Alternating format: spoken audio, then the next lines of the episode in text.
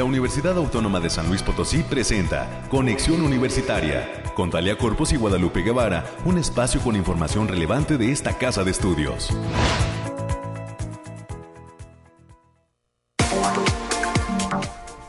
Muy buenos días, San Luis Potosí, México y el mundo. Gracias a todas las personas que ya están en la sintonía de Conexión Universitaria. Soy Talia Corpus a nombre de todo el equipo que hace posible este esfuerzo de comunicación oficial de la Universidad Autónoma de San Luis Potosí, les doy la bienvenida y les pido que se queden con nosotros hasta las 10 de la mañana. Hemos preparado un programa lleno de temas interesantes. En esta, eh, pues que es ya la última semana previa al periodo vacacional de Semana Santa, que estaremos em, merecidamente o no, pero lo estaremos disfrutando, ¿verdad? Del 11 al 22 de abril, hay que referirlo, estaremos suspendiendo eh, pues la difusión de este espacio de noticias justamente por este periodo en el que entrará la totalidad de nuestra comunidad UASLP. Así es que acompáñenos por favor, quédese con nosotros y disfrute de los contenidos que hemos preparado. Entrando en el detalle de las entrevistas, por ejemplo, le menciono a usted que en primera instancia vamos a recibir a estudiantes de quinto año de la Facultad de Medicina. Se trata de Marcela Güemes e Isaac Andrade Puente, quienes nos van a ofrecer los detalles de la edición número 21 del Congreso Internacional de Medicina que se va a desarrollar durante el mes de mayo y que por esta ocasión estará abordando el tema de actualizaciones en trasplantes y donación de órganos. Para las 9.30 de la mañana, la segunda entrevista eh, será para recibir al doctor Juan Ignacio Barajas Villarruel. Él es investigador de la Facultad de Contaduría y Administración y nos va a platicar sobre un ejercicio, una revista que han titulado Espacio Científico de Contabilidad y Administración, ECA por sus siglas, una revista electrónica que eh, recibe colaboraciones de manera semestral y se edita también con esta frecuencia. Y en el último bloque vendrán los temas deportivos con la presencia del licenciado Alberto Eduardo Camacho Martínez, quien es jefe del Departamento de Deportes de la UASLP y nos compartirá los primeros resultados de la Universidad Regional Conde 2022, región quinta, que eh, desde el pasado primero de abril se está desarrollando en nuestra ciudad capital y en instalaciones universitarias. Así es que tendremos los detalles de esta información también de interés para la población universitaria, no solo de nuestra institución, sino de otras de educación superior que conforman esta región quinta. Así las cosas, les recuerdo que tenemos líneas de enlace, usted se puede comunicar al 444 826 1347 y 48 son los números directos a nuestra cabina. Ayúdenos a que eh, suene ese teléfono, platíquenos dónde se encuentra, cómo está, cómo lo trata el horario de verano, ¿verdad? Hoy, por cierto, eh, pues amaneció, amaneció fresca la mañana, amaneció con un clima bastante agradable. Las noches han sido cálidas en la ciudad de San Luis Potosí capital y por supuesto allá en la zona huasteca. Que la gente del altiplano nos platique cómo les va también, ¿verdad? Que, se ya, que nos llamen, que se comuniquen con nosotros. Y hablando de comunicación, quiero agradecer el mensaje que el día de ayer nos hizo llegar la doctora Sandra Muñoz desde la Facultad de Ingeniería, que nos está invitando a leer la columna titulada De Frente a la Ciencia, eh, publicada en la revista Universitarios Potosinos. Así es que, eh, pues eh, hay que entrar a la página leca con k, leca.uslp.mx y ahí está nuestra nueva edición de Universitarios Potosinos. Tócate para que no te toque, es el título mm, que nos pide la doctora Sandra Muñoz pues podamos revisar tanto la comunidad universitaria como el público en general. Saludos hasta la Facultad de Ingeniería en la zona universitaria poniente. 9 de la mañana ya con 6 minutos. Iniciamos.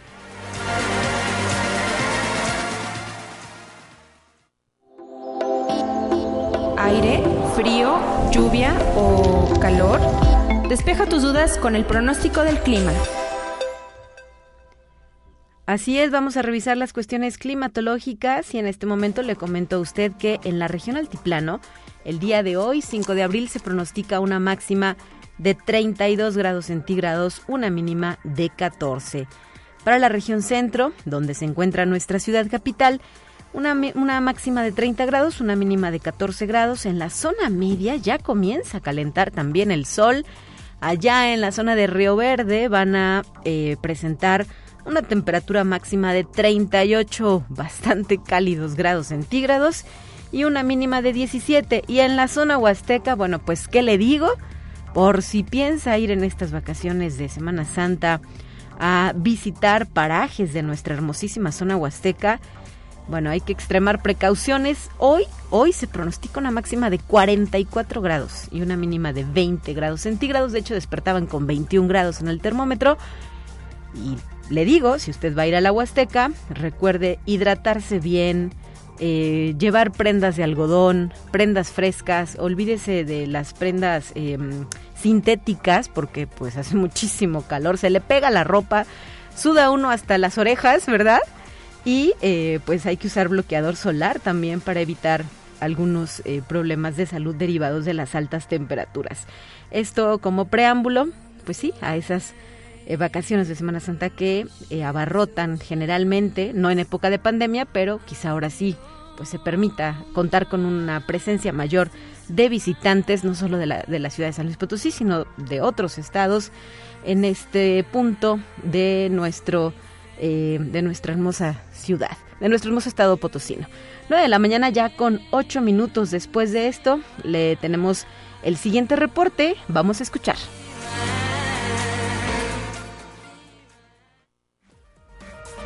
Lo más relevante del reporte COVID-19.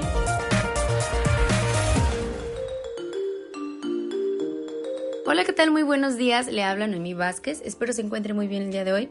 Aquí le tenemos la información del coronavirus que surge en el mundo. El coronavirus no será la última pandemia en la historia de la humanidad, pero es posible determinar las probabilidades de su aparición y la magnitud del daño que podría ocasionar, señaló el director general de la Organización Mundial de la Salud con motivo de la Cumbre Mundial de Gobiernos que se celebra en Dubái.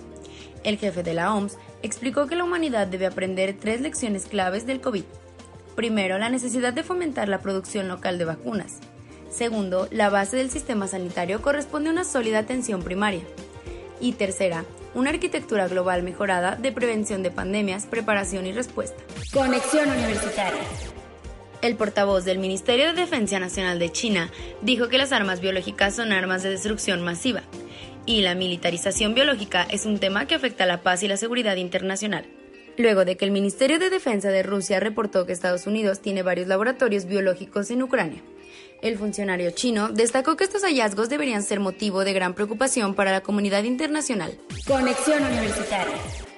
Estados Unidos entró en una nueva fase de menor riesgo gracias a la estrategia implementada por el gobierno, dijo el presidente Joe Biden al tiempo de recibir la segunda dosis de la vacuna contra el COVID-19 ese país arrancó una inoculación de refuerzo para personas de 50 años o más. Conexión Universitaria.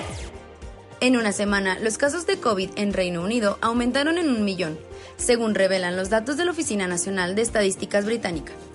Las pruebas de hisopado sugieren que aproximadamente uno de cada 16 personas está infectada, ya que la contagiosa variante Omicron BA.2 continúa propagándose. Esto supone 4.3 millones de casos, frente a los 3.3 millones de la semana anterior. Esto ha sido todo por hoy, muchas gracias por escucharnos, recuerde seguir las medidas anti-COVID y no dejar de cuidarse. Hasta pronto.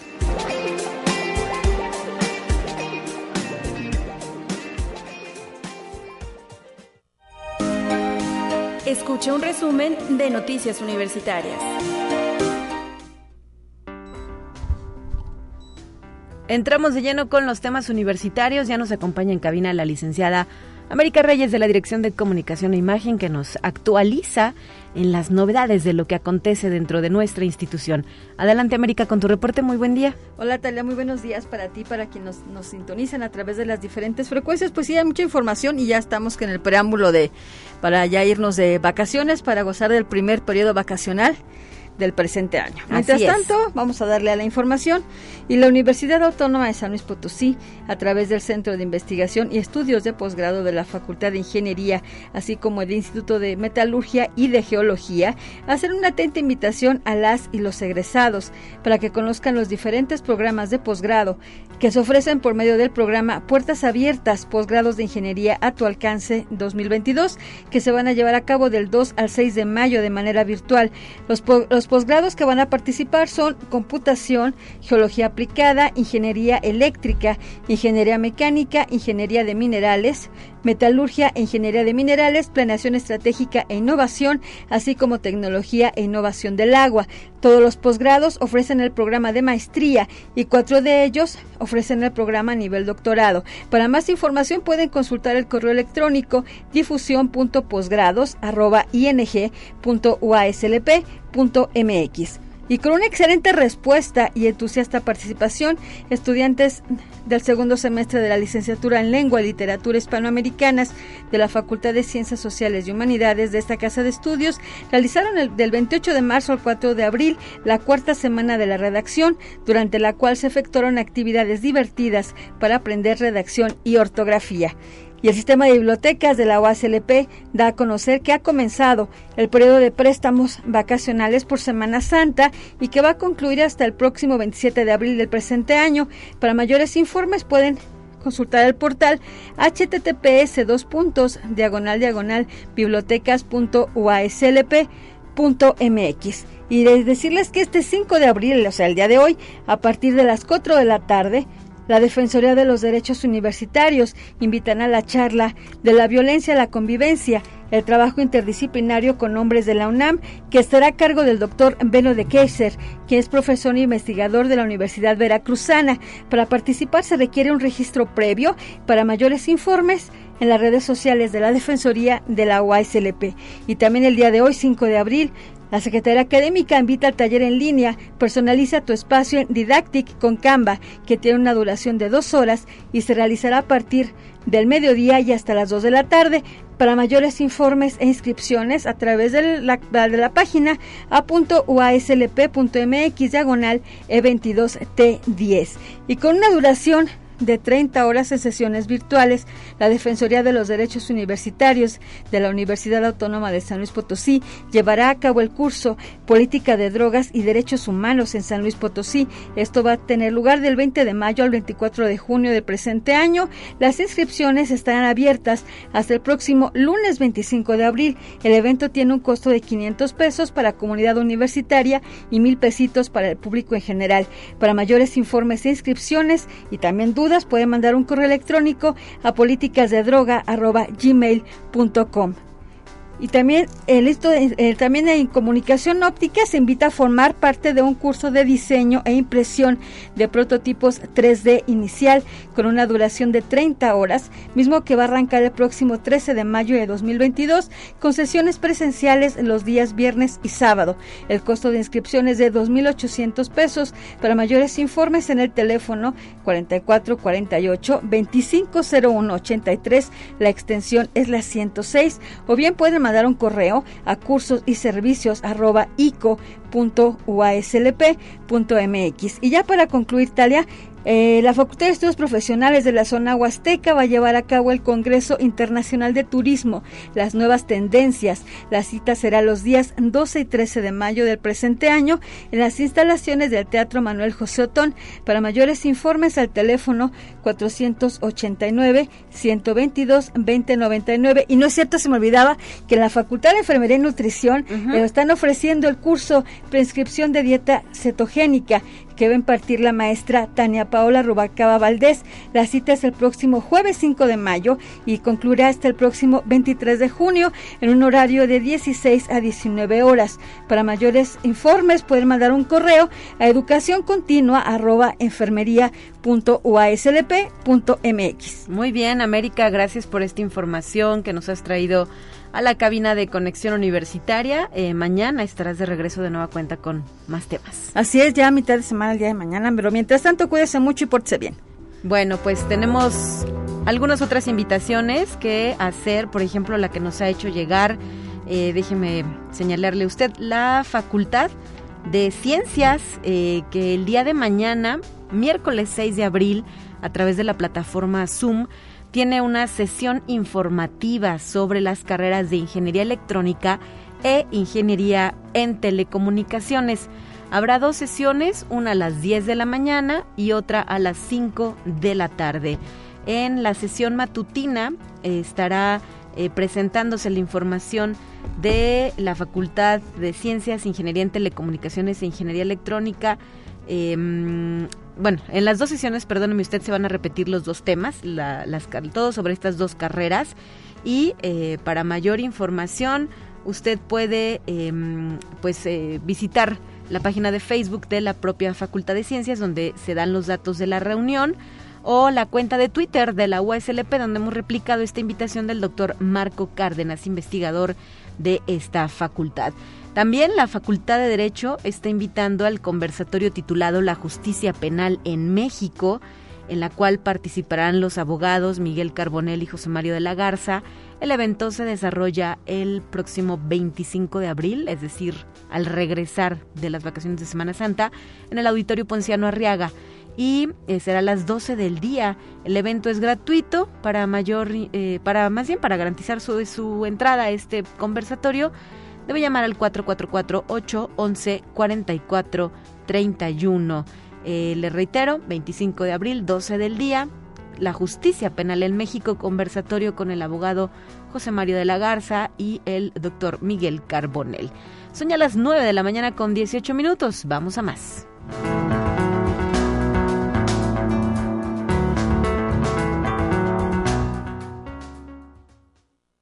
Te presentamos la entrevista del día.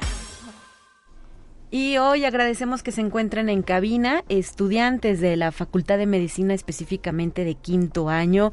Marcela Güemes, ¿cómo estás? Muy buenos días. Hola, buenos días, Talia. Muy bien, muchas gracias. Isaac Andrade Puente, bienvenido Isaac. Hola Talia, buenos días. Y pues nos van a platicar sobre la realización de esta, de esta edición número 21 del Congreso Internacional de Medicina. ¿Con quién iniciamos? ¿Quién nos eh, invita eh, pues a la realización de este evento? Sí, gustas yo, Talia. Adelante, Marcela. Bueno, primero que nada, muchísimas gracias por recibirnos. Eh, para nosotros es un gran honor estar aquí. Y bueno, como les comentaba Talía, el día de hoy queremos invitarlos al Congreso número 21 que celebra la Facultad de Medicina. En este año tocaremos el tema de actualizaciones en trasplante y donación de órganos, una segunda oportunidad a la vida. Perfecto. ¿Y cómo está configurado este Congreso? ¿Cuándo se va a llevar a cabo? ¿Dónde? ¿Y a quiénes se invita a participar? Bueno, el Congreso se llevará a cabo del 3 al 6 de mayo en una modalidad virtual para las ponencias y presencial para talleres y concursos. Es un evento dirigido a población general, estudiantes, médicos, especialistas y miembros de centros de trasplantes. Además de las ponencias tendremos talleres, concursos de conocimientos, concursos de carteles científicos, así como actividades culturales, pues nos parece fundamental enriquecernos tanto científica como humana y culturalmente. Perfecto. los boletos para participar ya están a la venta. ¿Qué costo tienen? Sí, ya se encuentran a la venta. Lo pueden encontrar todos los datos en nuestra página web. Eh, bueno, nuestra página es xxi congresomedicina.uaslp.mx. La voy a repetir. xxi congresomedicina .uaslp.mx. Y también tenemos inscripciones eh, presenciales eh, y virtuales. Las presenciales serán en la Facultad de Medicina, las virtuales por medio de transferencia. Y asimismo, pues nos pueden encontrar en nuestras redes sociales, en Facebook, Twitter e Instagram, como XXI Congreso UASLP, donde pues hay información adicional y con gusto resolveremos cualquier duda que tengan. Muy bien. ¿A cuánta gente esperan para la realización de este evento? Y no sé si se ha algún congreso en el que puedan arribar inclusive de otros estados de la República, ¿no? Bueno, ustedes les dan, eh, ustedes le, tiene este carácter el Congreso de Internacional, vendrán a lo mejor de otros países los ponentes. Eh, ¿Cómo está pensado para esta edición? Pues sí, la verdad esperamos tener eh, un alcance importante. esperamos mínimo 250 personas. la ventaja de que se haga en modalidad virtual es que pueden participar de diferentes estados, así como de diferentes países y eh, este se va a llevar a cabo a través de la plataforma de Teams. Entonces vamos a contar con ponentes de Estados Unidos, de Canadá, eh, vamos a tener eh, también ponentes nacionales que son muy importantes y reconocidos en México. Contamos con el director de, de, los centros nacionales y estatales de, de trasplantes, con la presidenta de la Sociedad Mexicana de Transplantes y así como eh, pioneros en estos temas, que sería el doctor eh, el doctor Escárcega, que es pionero en el trasplante de útero, y el doctor Careaga, que fue el primer doctor que realizó un trasplante de corazón en México. Y eh, platíquenos, eh, ¿por qué abordar el tema de los trasplantes y la donación de órganos? Bueno, principalmente eh, creo que es importante mencionar que nuestro estado es uno de los primeros lugares en el trasplante de renal, eh, trasplante renal y córnea y que el Hospital Central Ignacio Morones Prieto es un centro destacado de trasplantes a nivel nacional, por lo que de ahí surgió nuestra inquietud sobre este tema y nos dimos cuenta de que eh, durante la pandemia fue uno de los centros más afectados.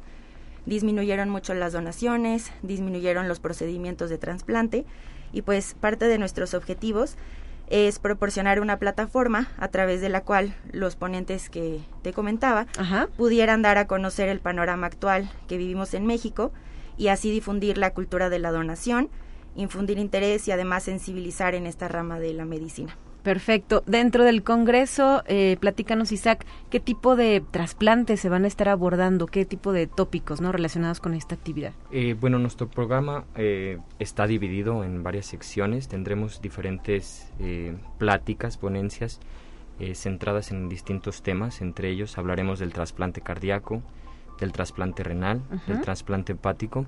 Y es importante considerar que es un tema multidisciplinario dentro de la medicina, donde también se abarcarán temas como la nutrición, la psicología incluso el ámbito legal. Excelente.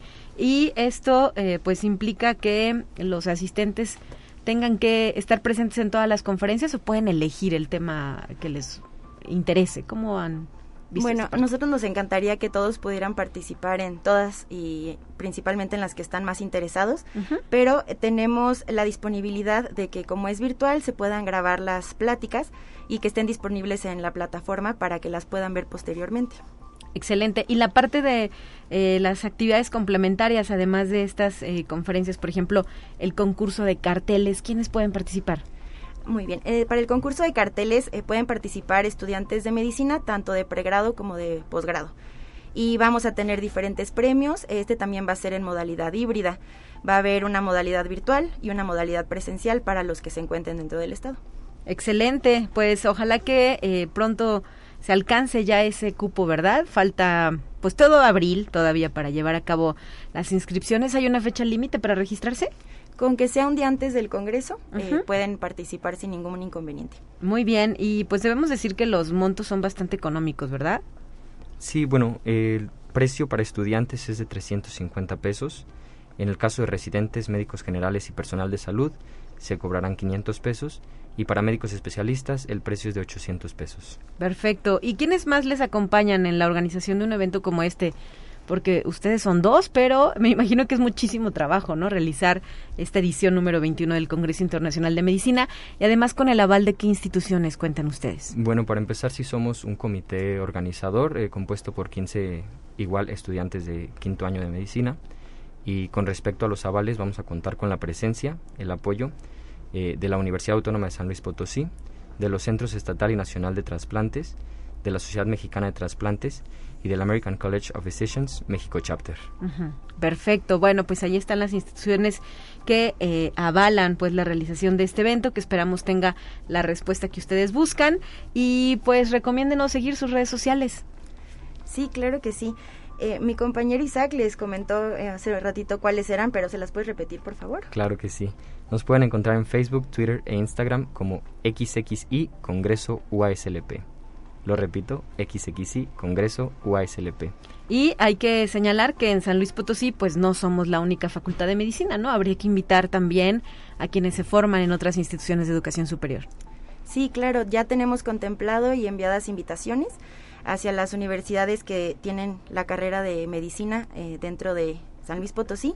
Y además eh, queremos hacer énfasis en que ah, nosotros somos el comité organizador de la Facultad de Medicina, pero hemos tenido apoyo tanto de nuestros directores y todo el personal administrativo dentro de la facultad, así como del Centro Estatal de Transplantes, principalmente con el doctor Euservin, que nos han apoyado mucho para darle forma al Congreso. Perfecto, pues muchísimas gracias por habernos traído la invitación a la mesa de conexión universitaria. Esperemos que los docentes, los médicos que se encuentren por ahí pendientes de esta transmisión o que nos escuchen más adelante en el podcast de Spotify, eh, pues eh, ya, se registren y no lo dejen para el final. De acuerdo. Esperamos que sea un evento a la altura de sus expectativas y con gran enriquecimiento, tanto académico como cultural. Y pues queremos agradecerte muchísimo, Talia, la invitación y el espacio, sobre todo en un momento tan relevante como el 145 aniversario de nuestra universidad. Así es, de la eh, Facultad de Medicina, ¿verdad? Muchísimas gracias, chicos. Gracias, Marcela Güemes. Muchas gracias. Güemes, ¿verdad? Sí, no te preocupes. Muchas gracias. Gracias a Isaac Andrade Puente y son ya las 9 de la mañana con 27 minutos. Hablando de la Facultad de Medicina, me gustaría reiterar este llamado a participar en la ceremonia con motivo del Día del Investigador. Se va a llevar a cabo el día de mañana, 6 de abril, a las 11.30 horas en el auditorio de esta entidad académica. La bienvenida correrá a cargo del doctor Ismael Francisco Herrera Benavente, director de esta entidad académica. Eh, a las 11.30 eh, se presenta la doctora María Esther Jiménez con la conferencia Estado Actual de la Investigación Básica en la Facultad. A las 11.55 el doctor Carlos Abud Mendoza hablará del estado actual de la investigación clínica en la facultad. A las 12.15, el doctor Fernando Díaz Barriga, colaborador de este espacio de noticias, hablará sobre el estado actual de la investigación en ciencias ambientales y salud. Y a las 12.35 se va a llevar a cabo la entrega de reconocimientos a investigadores nivel 3 del Sistema Nacional de Investigadores adscritos a la Facultad de Medicina. Así es que, eh, pues con esto nos vamos a ir a un corte ya, 9 con 28, y de regreso, más asuntos universitarios.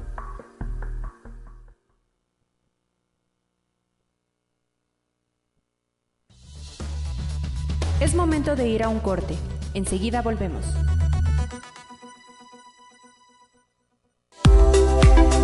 Continuamos en conexión. Volvemos con más temas.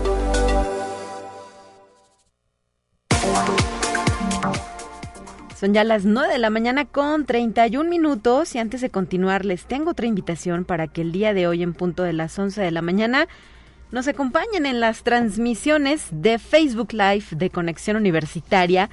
En esta ocasión estaremos hablando sobre la ingeniería en nanotecnología y energías renovables de la Facultad de Ciencias. Estas son charlas enfocadas en las y los aspirantes universitarios, jóvenes de preparatoria, de bachillerato o personas que han concluido este nivel de estudios pero no cuentan con una licenciatura o una ingeniería para que eh, pues eh, se sumen a las transmisiones y conozcan un poco más sobre las carreras universitarias. Hoy tendré la oportunidad de dialogar con el doctor Eleazar Samuel Colosovas Machuca, coordinador de esta eh, carrera también con el doctor Víctor Hugo Méndez, quien es responsable de difusión de la misma, y el estudiante José Ángel Nava, le reitero, es hoy a las 11 de la mañana a través del Facebook Live de Conexión Universitaria. Y el próximo jueves, 7 de abril, también a las 11 de la mañana, será el turno del maestro José Luis González Cabrero. Él es coordinador de la carrera de diseño industrial de la Facultad del Hábitat. Así es que también en punto de las 11 tendremos esta oportunidad de dialogar y de presentar a nuestros aspirantes eh, pues las carreras universitarias. Recuerde que este proceso de admisión se encuentra vigente y estará así hasta el próximo mes de mayo. Hay que iniciar el trámite, todo se realiza con carácter virtual a través de la página web de aspirantes.uslp.mx es un trámite eh, pues único, eh, no se requiere la intervención de nadie más que de las personas interesadas, es decir, de los aspirantes y quizá si en algún momento tienen una duda sobre cómo se lleva a cabo el trámite, pues de la propia, de los propios em, integrantes del área de admisiones de la División de Servicios Estudiantiles y eh, solamente hay una cuota de recuperación por llevar a cabo este trámite virtual.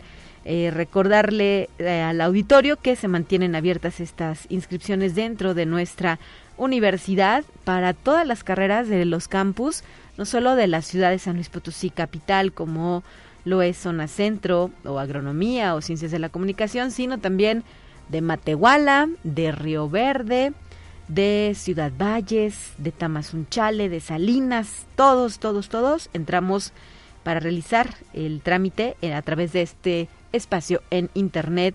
Pues una de las ventajas para muchos, ¿verdad?, que ha dejado este tema de la pandemia. Son las 9.34, vamos a continuar. Te presentamos la entrevista del día. En la línea telefónica, como le había adelantado usted, se encuentra el doctor Juan Ignacio Barajas Villarruel, investigador de la Facultad de Contaduría y Administración, que el día de hoy nos va a platicar sobre la revista electrónica titulada Espacio Científico de Contabilidad y Administración, ECA, por sus siglas. Bienvenido, doctor, muy buen día. Hola, muy buenos días, Sonia. Gracias por estar con nosotros. Agradezco en realidad el espacio que nos otorgan para poder presentar este, nuestra revista y así como hacer promoción de la primera convocatoria para la publicación del primer número. Es decir, que está en ciernes la publicación, ¿verdad? Se está construyendo el primer número. Así es. De hecho, quisiera aclarar que este es un trabajo de seis, siete meses eh, por instrucciones de, nuestra directora. Es una iniciativa institucional en la que participamos muchos profesores, el mismo director del Centro de Investigación y Posgrado de nuestra facultad. Es una nueva intención para, para que investigadores del área de contabilidad y administración cuenten con un espacio para poder publicar los resultados de sus investigaciones o análisis de reseñas bibliográficas. ¿Y la invitación para participar a quién se lanza, doctor? Perfecto. En realidad, si me permite, todavía me gustaría este, platicarte en realidad qué es la revista Espacio Científico de Contabilidad y Administración. Adelante, sí, claro. Ok, la naturaleza de esta revista es electrónica, eh, tiene una, eh, va a ser eh, semestral. Y bueno, lo que realmente esperamos publicar en este espacio son artículos y resultados de investigaciones científicas y estudios originales que proporcionen una aportación a las disciplinas de la contabilidad, de la mercadotecnia, de, agronegocios, finanzas, gestión, administración e innovación de las organizaciones. En sí, el propósito concreto de esta revista es justamente difundir estos avances, los resultados de estas investigaciones y va dirigido eh, concretamente a profesores, investigadores y estudiantes de las áreas de contabilidad, administración, mercadotecnia, agronegocios e innovación de las organizaciones. Eh, ¿Qué esperamos? Bueno, el día de hoy, a partir del espacio que amablemente nos ofrece este tu programa, comunicar que la página como tal de la, de la revista ECA eh, está lista. Tenemos ya eh, en línea nuestra página, si me permites, quiero compartirles la dirección electrónica de la misma. Sí, adelante. Es, es www.pfca, esto viene de posgrado de la Facultad de Contabilidad y Administración, punto uaslp.mx, diagonal ECA. Vuelvo a repetir, www.pfca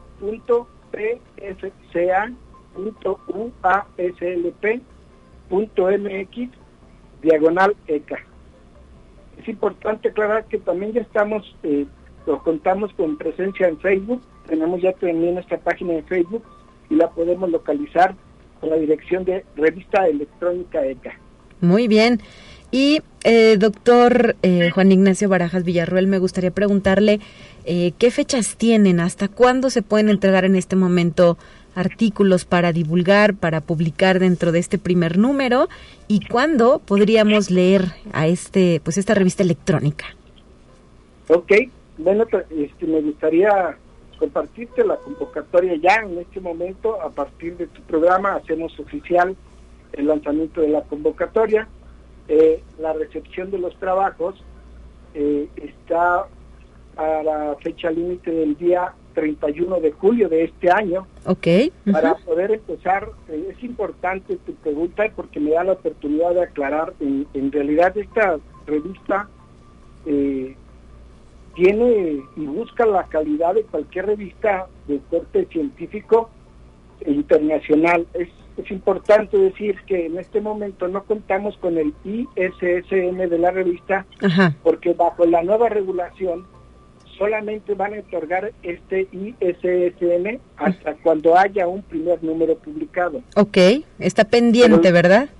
Así es. Y, y queremos eh, decir que la intención de, la dirección del mismo Centro de Investigación y Posgrado es que esta revista logre las certificaciones para pertenecer a los índices más, más este, significativos que buscan los investigadores para publicar sus artículos. Sí, claro. Eh, la forma de evaluar sigue eh, bajo el esquema general de, doble ciego, en la cual se garantiza mantener el anonimato de autores y evaluadores, pero sobre todo eh, contamos con lo que tecnológicamente se requiere para una revista de esta naturaleza. ¿A qué me refiero?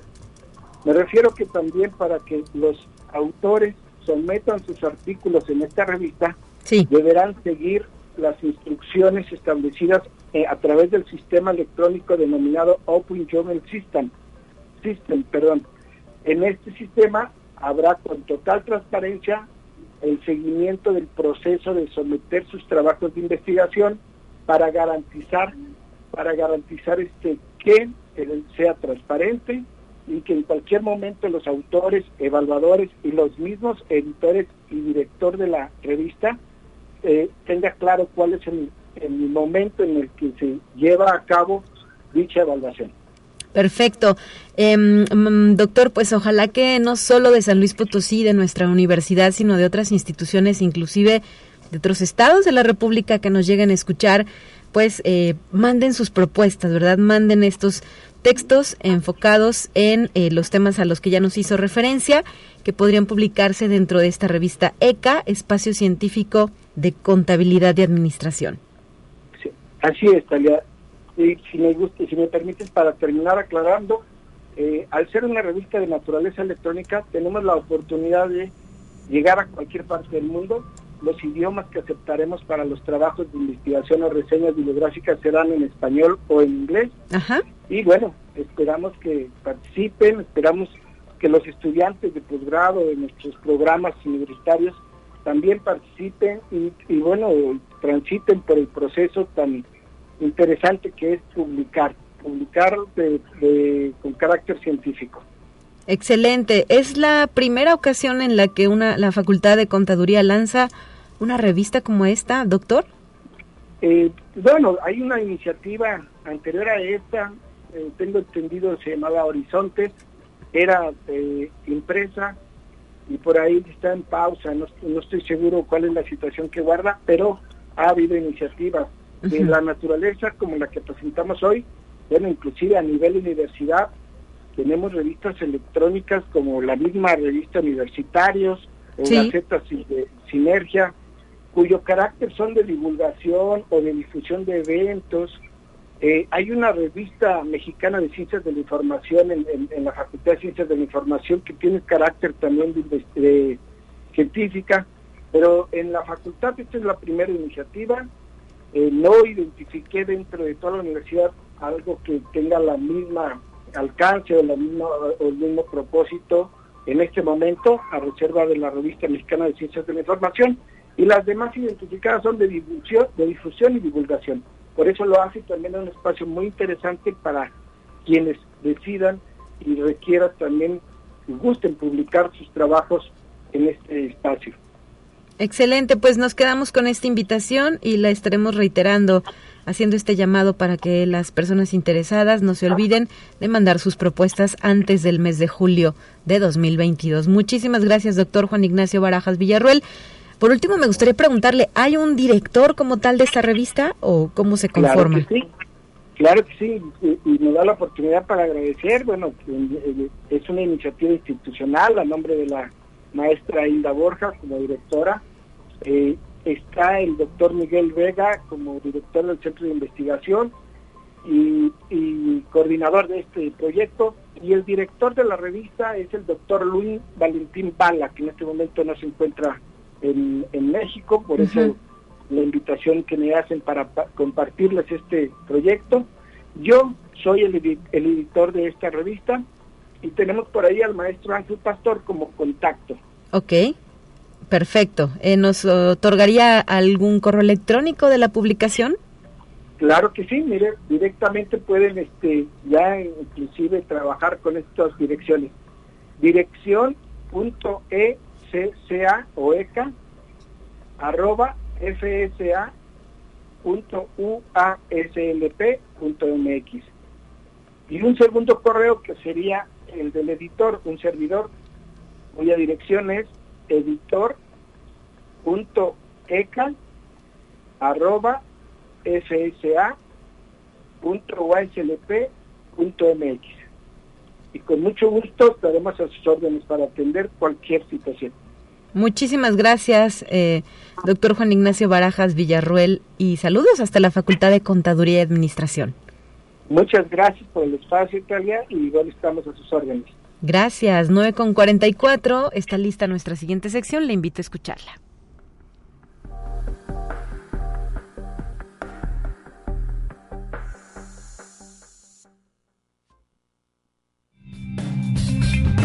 Entérate qué sucede en otras instituciones de educación superior de México.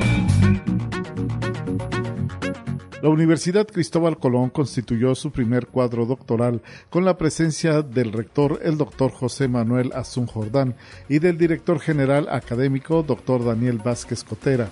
El evento tuvo lugar en la sala de Escuelas Pías del campus Torrente, donde se dieron cita a los doctores que colaboran de manera más cercana en la división académica de esta institución ciencias de la salud, derecho, economía y negocios, humanidades e ingenierías, arquitectura y actuaría para dar paso a esta importante reunión. Conexión Universitaria. El rector de la Universidad Autónoma de Baja California Sur, doctor Dante Salgado González, recibió a la diputada Guadalupe Vázquez Jacinto, presidenta de la Comisión de Seguridad Pública en la decimasexta legislatura del Congreso del Estado, quien se hizo acompañar por el licenciado Guillermo Lara, presidente del Consejo Ciudadano del Sistema Estatal Anticorrupción. En el encuentro discutieron diferentes temas enfocados a fortalecer el trabajo de la legisladora que viene realizando en las diversas comisiones que encabeza, entre ellas las acciones que desarrolla en conjunto con el Sistema Estatal Anticorrupción. Conexión Universitaria. Radio Universidad Autónoma del Estado de Hidalgo, Actopan 102.1 FM, llevó a cabo la celebración de su tercer aniversario con diferentes actividades y programación especial del 28 de marzo al 1 de abril Radio UAEH Actopan. Es la quinta frecuencia universitaria del Sistema Universitario de Medios Autónomos, el cual agrupa las estaciones y la televisión de la Universidad Autónoma del Estado de Hidalgo. Conexión Universitaria. La licenciatura en Psicología Biomédica de la Unidad Lerma de la Universidad Autónoma Metropolitana fue certificada por la Comisión Interinstitucional para la Formación de Recursos Humanos para la Salud, entidad copresidida por los titulares de las Secretarías de Salud y de Educación Pública. Dicho organismo otorgó la acreditación por cinco años, dado que el programa de estudios cumple con todos los requisitos para acceder a dicho estatus.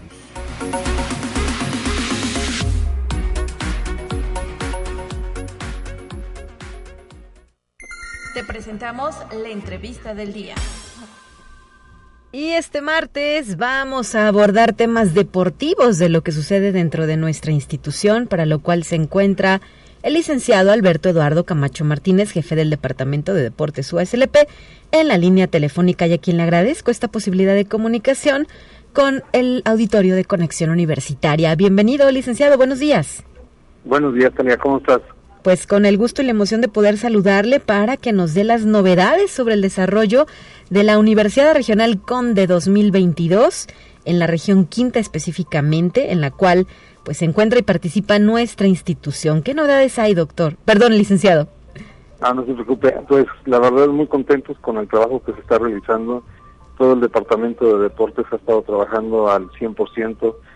hemos tenido excelentes resultados al día de hoy eh, tenemos equipos que ya están calificando al nacional que se va a dar en, en la universidad regional. bueno, los resultados de la universidad regional se están dando para que podamos estar en el nacional en Ciudad Juárez. en el mes de mayo.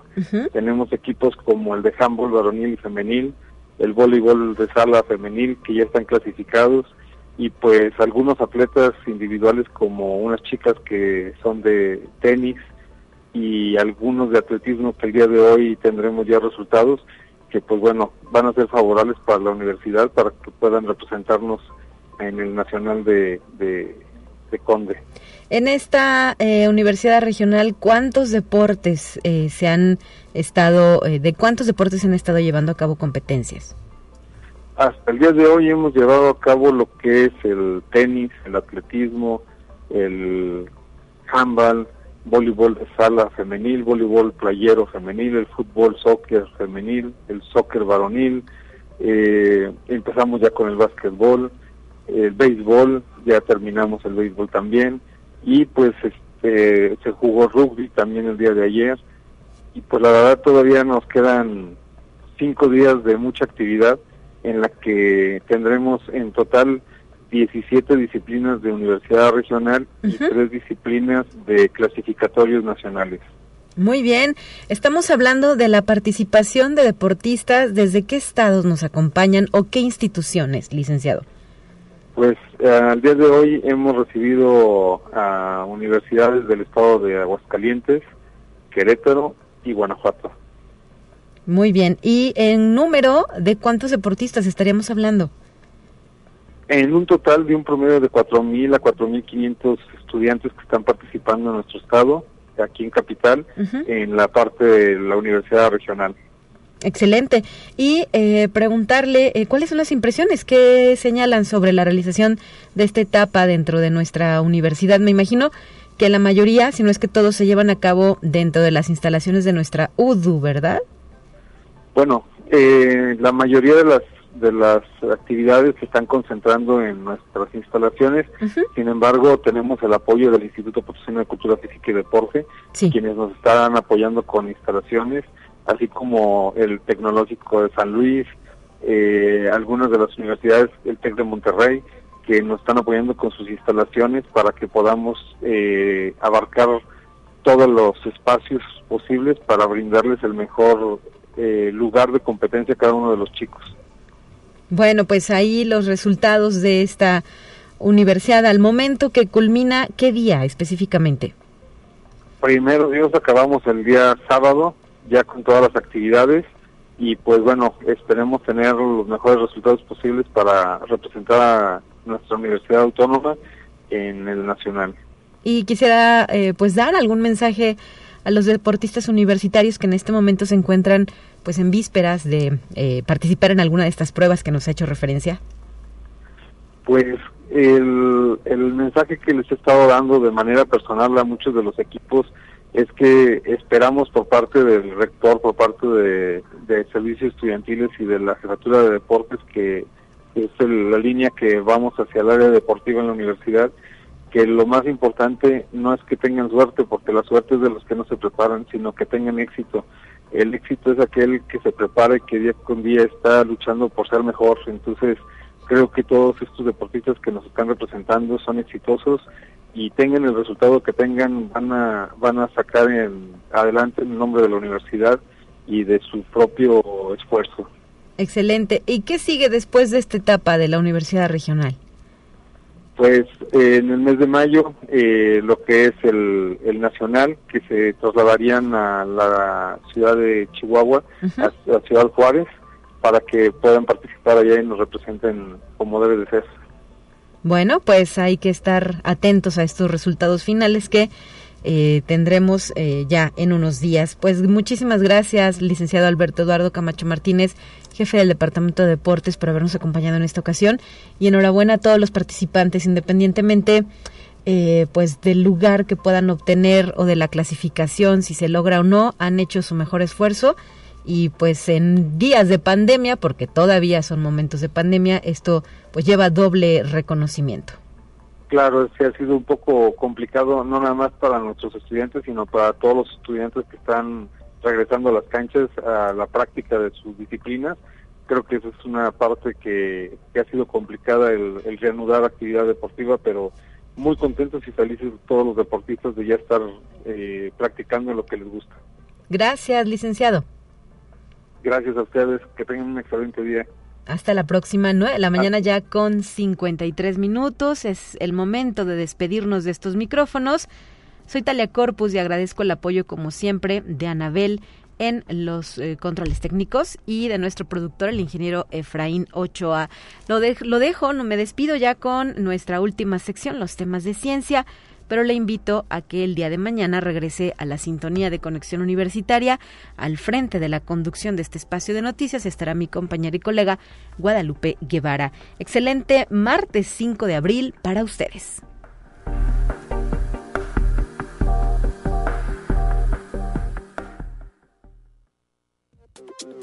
Así avanza la ciencia en el mundo. Descubre investigaciones y hallazgos que hoy son noticia.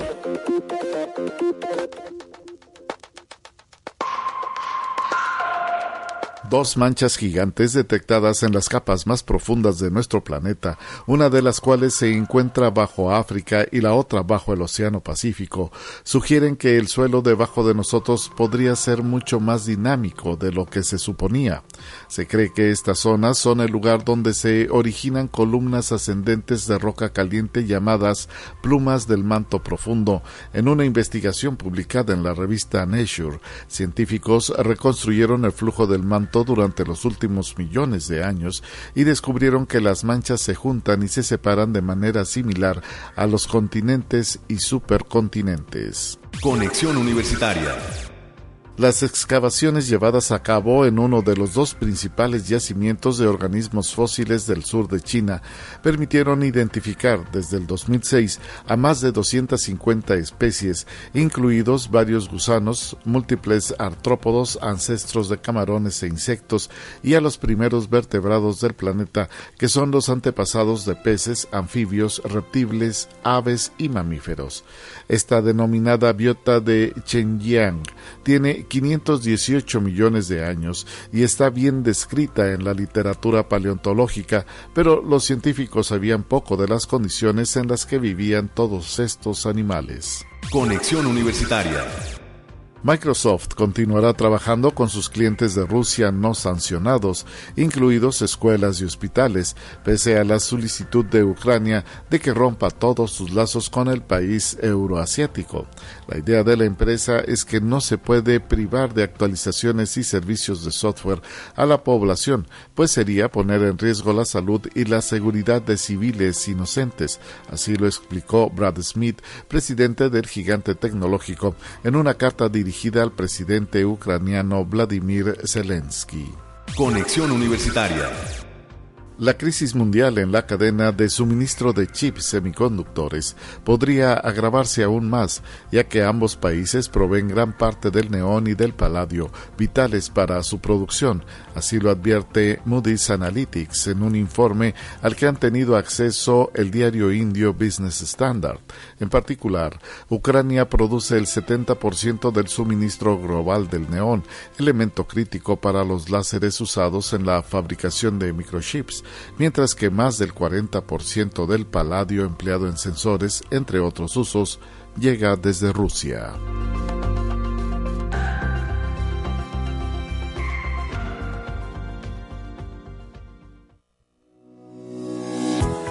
La Universidad Autónoma de San Luis Potosí presentó Conexión Universitaria con Talia Corpus y Guadalupe Guevara. Sintoniza de lunes a viernes de 9 a 10 horas en Radio Universidad 88.5 FM y 1190 AM en San Luis Potosí. En el 91.9 FM con cobertura en el Altiplano Potosino o en el resto del mundo por el portal www.uaslp.mx y la app UASLP de descarga gratuita.